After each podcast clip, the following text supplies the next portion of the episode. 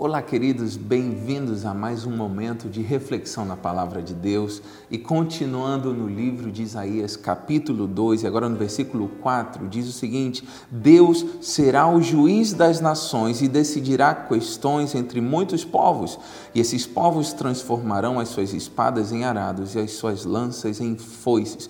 Nunca mais as nações farão guerra.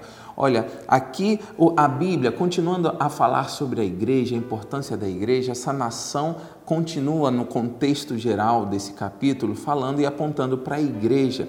E aqui fala que as pessoas transformarão as suas espadas em arados ou enxadas em algumas versões. Eu quero explicar uma coisa: essa espada não aponta para a espada, a palavra de Deus. A espada é, é realmente aquele instrumento de guerra para ferir o seu próximo.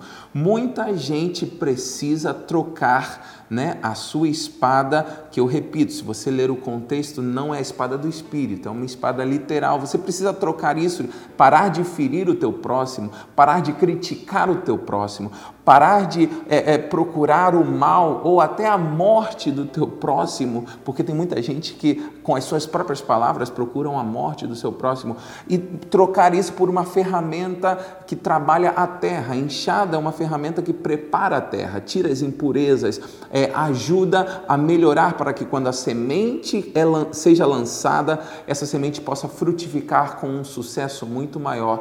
Por isso, você, você é crente, homem de Deus, mulher de Deus, troca os seus instrumentos que acabam ferindo teu irmão por instrumentos que trabalham a terra, a terra aponta para o coração. Se alguém está te machucando com as suas palavras, não devolva isso como uma arma de ferimento, mas sim trabalhe o coração dessa pessoa para que essa pessoa possa melhorar, mudar. Então todos nós sairemos beneficiados e sem dúvida a igreja do Senhor florescerá de uma forma muito mais linda.